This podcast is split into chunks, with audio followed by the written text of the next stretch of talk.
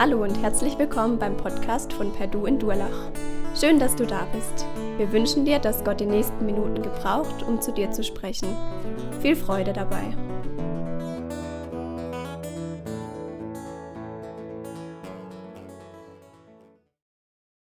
Nun die Frage Mission, was bedeutet das?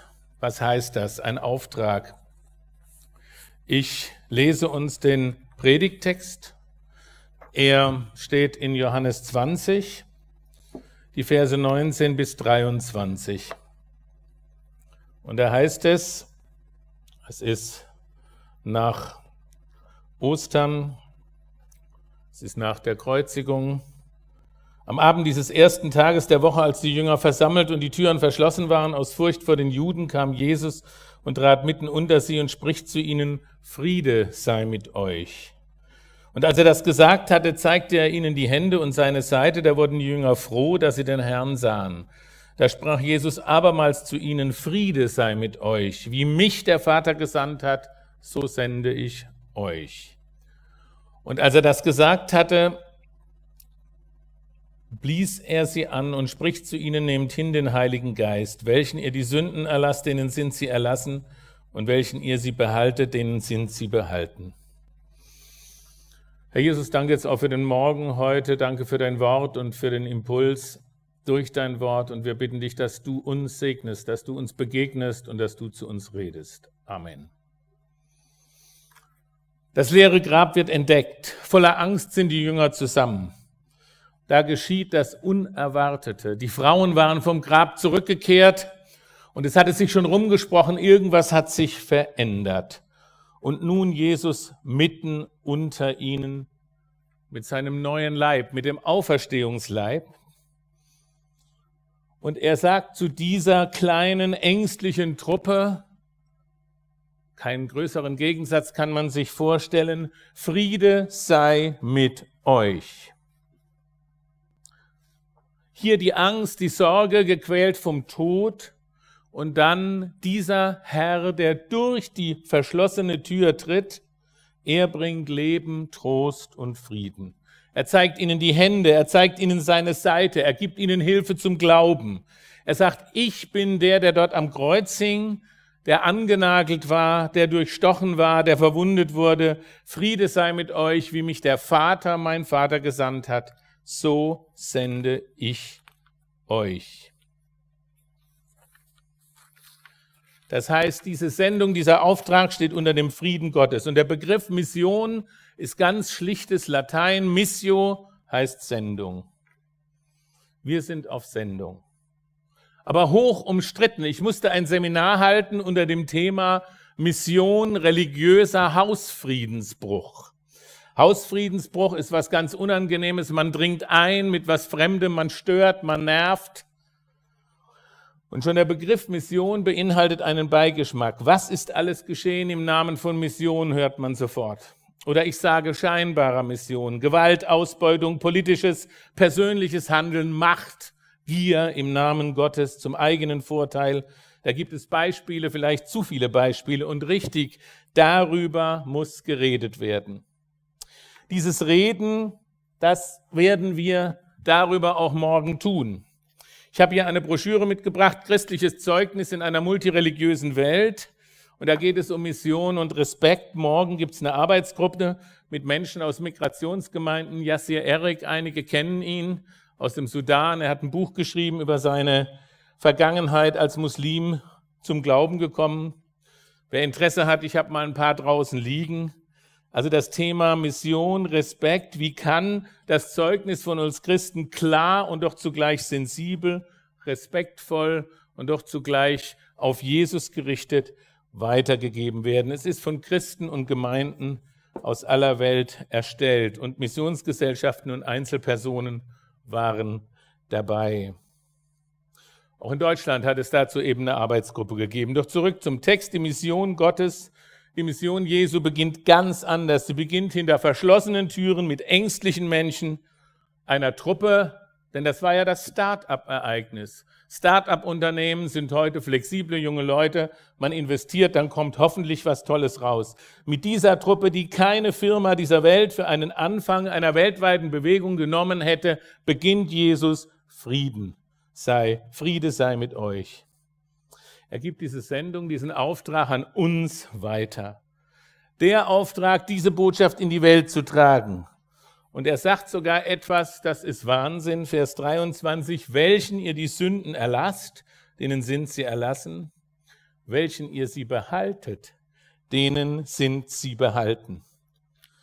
Zunächst eine Wahnsinnsnachricht. Sünde kann abgegeben werden, Schuld kann weggeworfen werden, Vergebung ist möglich, Neuanfang ist möglich. Gottes Sendung ist eine Vergebungsauftragsbewegung. Der Auftraggeber, der seinen Auftrag vom Vater bekommen hat, er steht dafür gerade, er ist der Auferstandene, er ist ans Kreuz gegangen und so sendet er uns. Und welchen ihr die Sünden behaltet, denen sind sie behalten. Das klingt wahnsinnig so, als ob ich zuständig wäre, wenn jemand nicht Vergebung bekommt. Aber in Matthäus 18 lesen wir von Binden und Lösen und da geht es darum, dass es eine Möglichkeit gibt, diese Botschaft der Vergebung auch abzulehnen, nicht anzunehmen.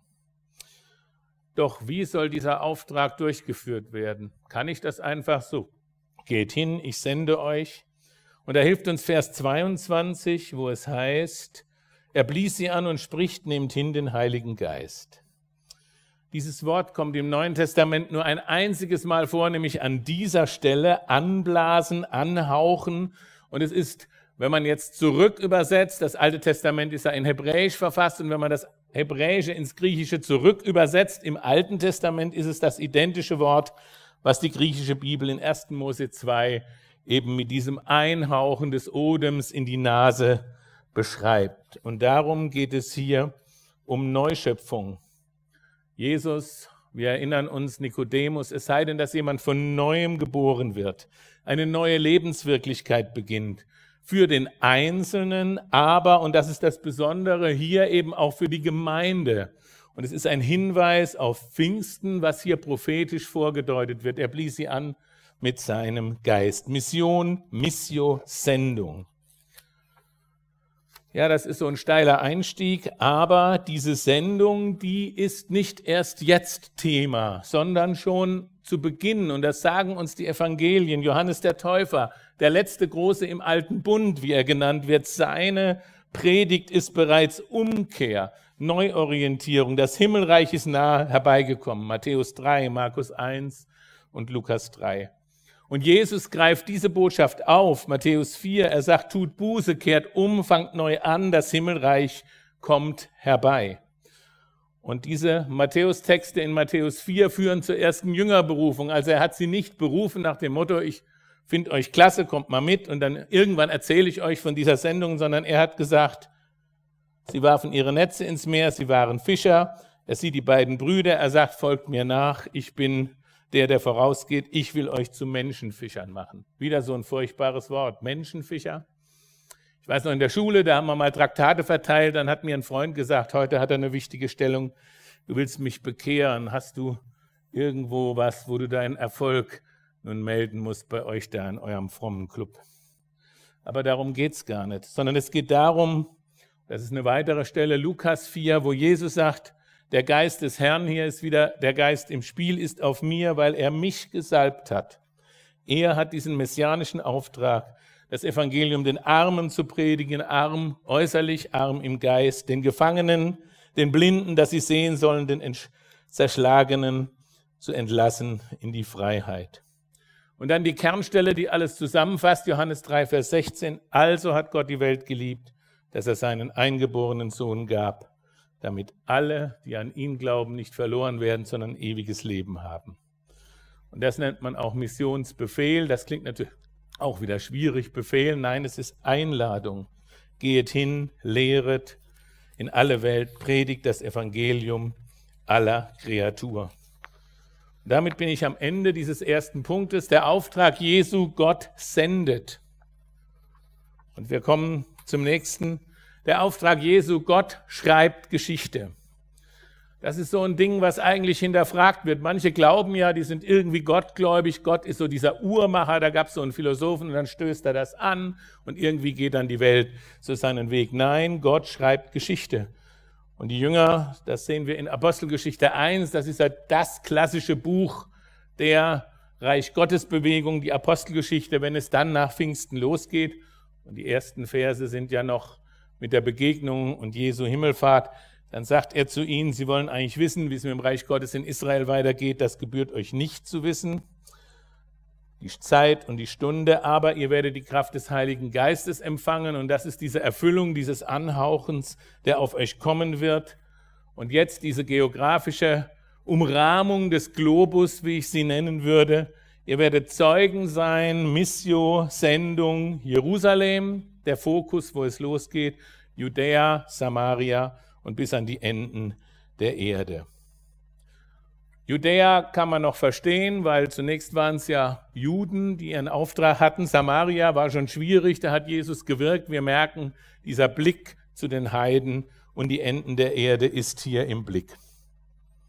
Und dann, wir schauen kurz durch die Apostelgeschichte, geht es los. Apostelgeschichte 5, Steinigung des Stephanus, Verbot der Lehre, vor dem Hohen Rat, haben wir nicht gesagt, das sollt ihr nicht. Man muss Gott mehr gehorchen als den Menschen.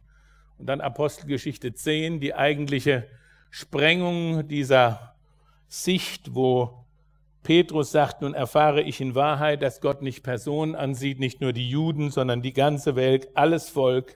Wer ihn fürchtet und recht tut, der ist ihm angenehm. Und damit wird auch dieses Bild jetzt Sendung weltweit. Gott schreibt Geschichte, Lukas 13, Sie werden kommen im Reich Gottes vom Osten, Westen, Norden und Süden. Das Evangelium gilt allen.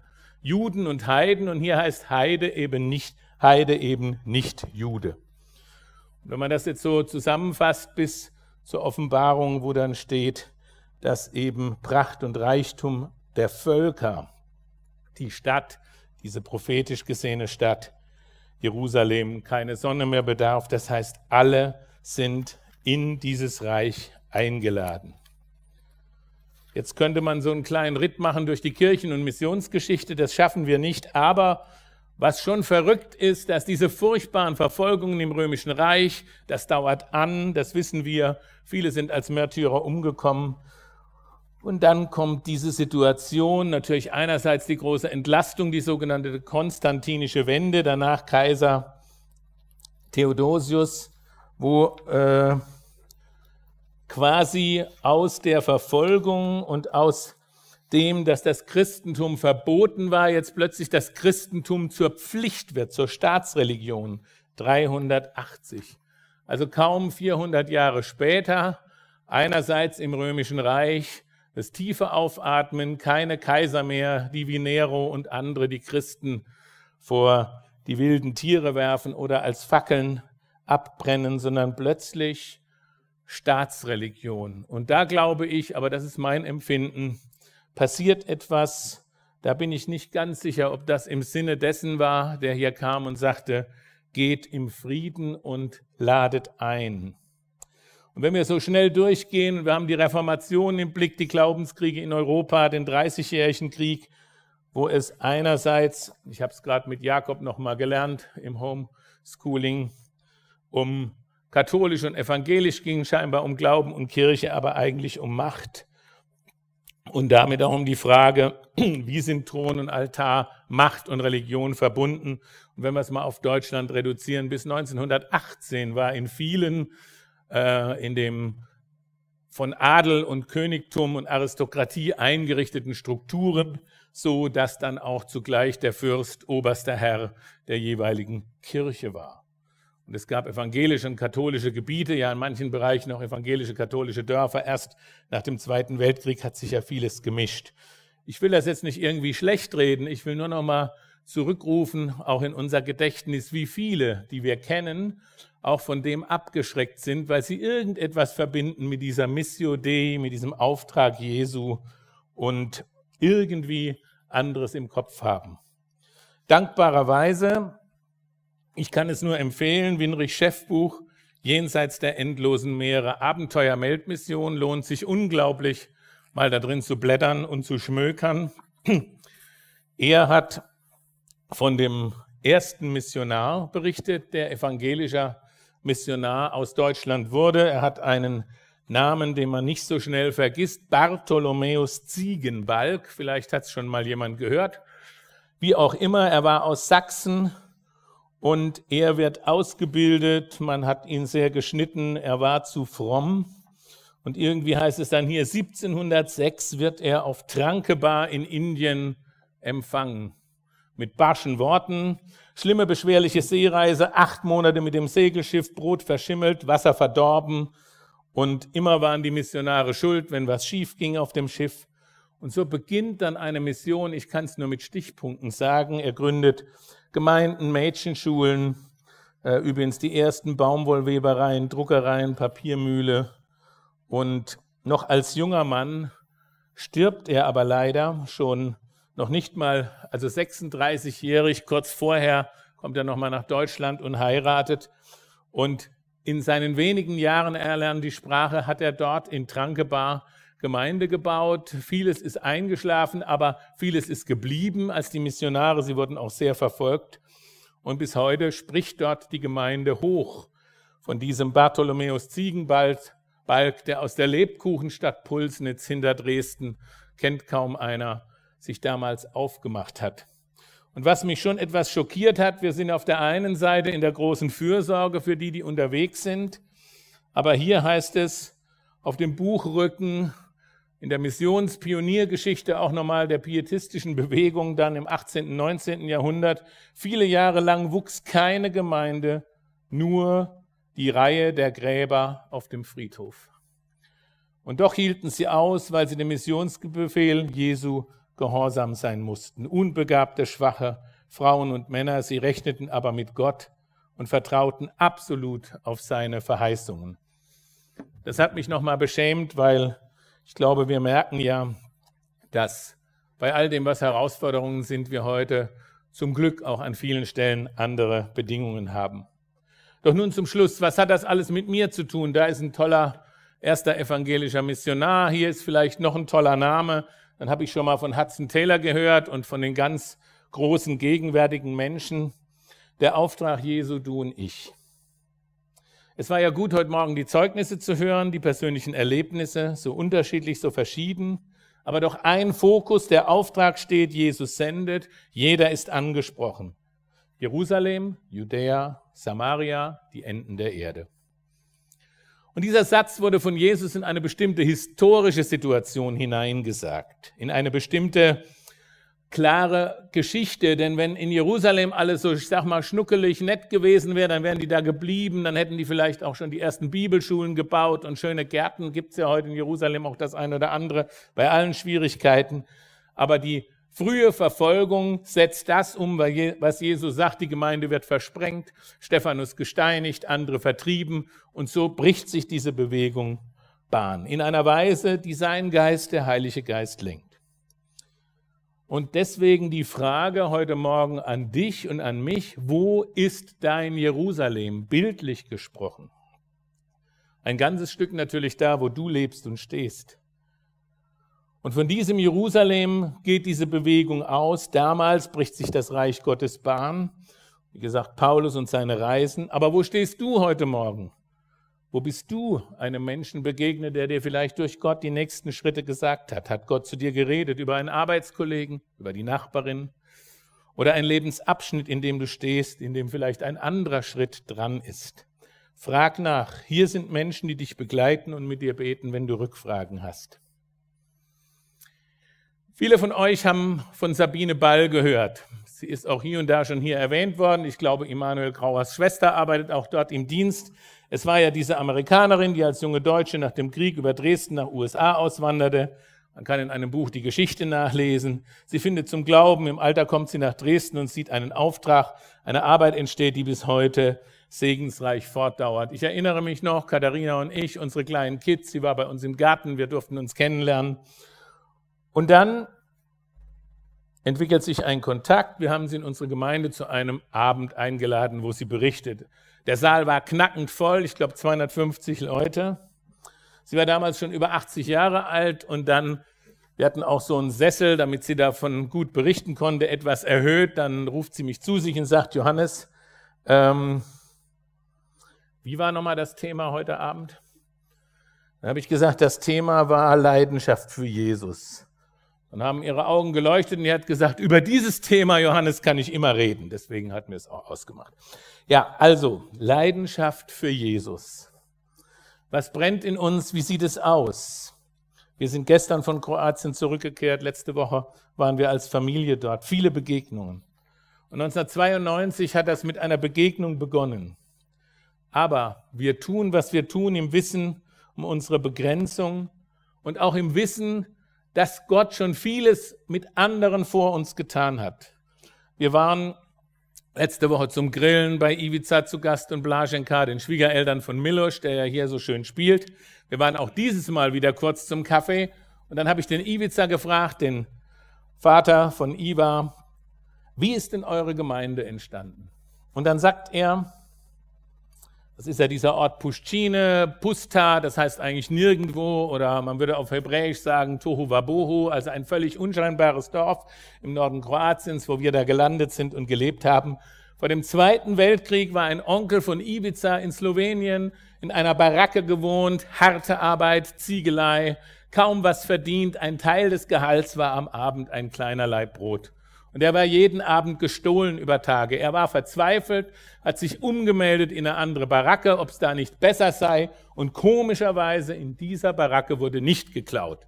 Es stellte sich heraus, das war ein Christ aus Matschkowetz, einer anderen Gemeinde. Er kam mit dem in Kontakt. Und aus diesem Leib Brot und dieser Verlegung in die andere Baracke ist dieser Kontakt entstanden. Und dieser Onkel von Ivica hat in einer Lehmhütte im Hinterbau in diesem Tohuwabohu-Dorf Puschine in nirgendwo eine Gemeinde begonnen. Und dann kommen Menschen zum Glauben und Gott tut etwas. Also es ist jetzt nicht die große Strategie, nicht die Ultra-Start-up-Philosophie, all das ist wichtig für große Organisationen, sondern es war der Leib Brot plus die Treue eines Menschen, der ihm Glauben vorlegt und bezeugt. Und später wird in diesem Dorf im Nirgendwo ein Umschlagplatz für Literatur und ein anderer weitläufiger Onkel Karl Wenz hat da hingeschmuggelt, jetzt von der Wenz-Familie und vielen anderen Kontakten. Und die wiederum haben 92 während des Krieges gesagt, du musst da auch mal hin. Und dann ist so ein bisschen was von dem entstanden, was heute geschieht. Gott handelt auf wunderbare Weise und so führen Spuren zusammen. Ein Mensch lebt seinen Glauben sodass nicht mehr gestohlen wird. Wo ist dein Leibbrot? Wo ist deine Baracke, in der du jemand sagen kannst, was es bedeutet, nicht zu stehlen? Ich möchte es wirklich runterbrechen, damit es wegkommt von diesem heroischen, weil manchem wird ein Denkmal errichtet, momentan werden auch manche gestürzt, das kriegen wir mit. Und mancher, das ist auch, glaube ich, nicht ganz schlecht, sind die Namen im Himmel angeschrieben und es ist besser, es geschieht im Verborgenen. Aber wir wissen, der Auftrag ist da, Gott sendet dich und mich. Wo sind deine Enden der Erde? Viele Menschen aus aller Welt leben inzwischen bei uns. Der Auftrag ist vor der Tür. Unser Land braucht das Evangelium. Menschen unserer Sprache und Herkunft, aber auch anders. Andere Menschen. Und daher nochmal ganz persönlich, Gott spricht durch sein Wort. Der Auftrag ist nicht verhandelbar. Er ist zugesagt, Gott geht mit mit seinem Geist. Wir sind ausgerüstet. Niederlagen sind einzuplanen. Von Friedhöfen haben wir gehört, auch wenn wir hoffen, dass es noch eine Weile dauert.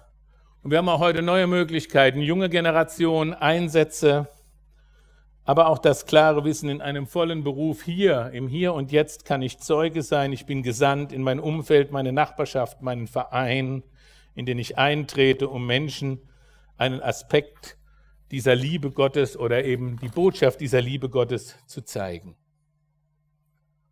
Von daher, und das möchte ich dir und euch und Ihnen mitgeben heute Morgen, macht es uns demütig. Und diese Frage Leidenschaft für Jesus ist ja nicht nur eine Frage, wie arbeite ich den Auftrag ab und habe ich da eine Excel-Tabelle, sondern wenn nochmal das Johannes 3,16 Wort im Hinterkopf ist, also hat Gott die Welt geliebt, seine Liebe treibt uns an oder andersrum gesagt, das, was in unserem Herzen passiert ist, da ist unser Schatz. Und dann kann man natürlich sagen, wie sind die Reaktionen? Manche reden fast nur von Verfolgung, andere fast nur von Glory and High. Wenn wir nochmal eins weitergehen, der Auftrag Jesu, du und ich, dann sehen wir, die Reaktionen sind, man würde sagen, komplementär oder sich ergänzend, nämlich sogar in Matthäus 5, zum einen im Widerstand, aber auch in der Anbetung. Zum einen, selig seid ihr, wenn euch die Menschen um meinetwillen schmähen und verfolgen und reden allerlei Übles gegen euch wenn sie damit lügen, seid fröhlich, es wird euch im Himmelreich belohnt werden. So haben sie verfolgt die Propheten, die vor euch gewesen sind. Aber auch Matthäus 5, 16, das Licht leuchtet. Jesus sagt zu uns, du bist das Licht, ich bin das Licht der Welt, ihr seid das Licht der Welt. Sie werden die Werke sehen und euren Vater im Himmel preisen. Garantie für Prozentpunkte und Verteilung dieser Reaktion gibt es keine. Ich habe Menschen getroffen, die haben fast nur das eine erlebt und in der dritten Generation erst das andere. Ich habe andere getroffen, die haben beides erlebt und manche, da wird man dann manchmal neidisch, die erleben mehr Glory, aber vielleicht auch nur scheinbar. Aber auch das ist Verheißung, dass Menschen den Vater im Himmel preisen. Und darum, wenn da, wo unser Schatz ist, unser Herz ist, wenn das zusammenfindet, wenn diese Sendung, wie der Vater Jesus gesandt hat, uns erreicht, wenn diese Liebe von ihm uns antreibt, dann darf sich etwas von diesem Leib Brot umsetzen. Von diesem gestohlenen Brot, was nicht mehr gestohlen wird, von diesem Zeugnis, was in der Lehmhütte vielleicht weitergeht. Und das ist getragen vom Gebet, von der Fürbitte, von der Zusage, den Heiligen Geist hinzunehmen, aber auch von dem Wissen, dass diese Sündenvergebungsauftragsbewegung im Auftrag dessen geschieht, der alleine das Recht hat, uns zu sagen, Friede sei mit euch. Wir haben was gehört, auch von der Welt, Corona, all diese Dinge. Auch unter diesem Frieden dieses einen Herrn, der für uns starb, steht diese Einladung, diese Sendung und dieser Auftrag. Amen. Herr, wir danken dir für deinen Auftrag, für deine Sendung, für deine Liebe, mit der du in die Welt gekommen bist. Wir danken dir, dass du den Willen des Vaters getan hast. Wir danken dir auch, dass du deinen Willen uns mitgeteilt hast. Und wir danken dir, Herr, dass du durch deinen Geist mit dabei bist. Zeige uns, jedem von uns, wo unser Leib Brot ist, wo unser Platz ist, wo unser Auftrag ist. Danke, Herr, dass du redest und danke, dass wir hören können. Amen.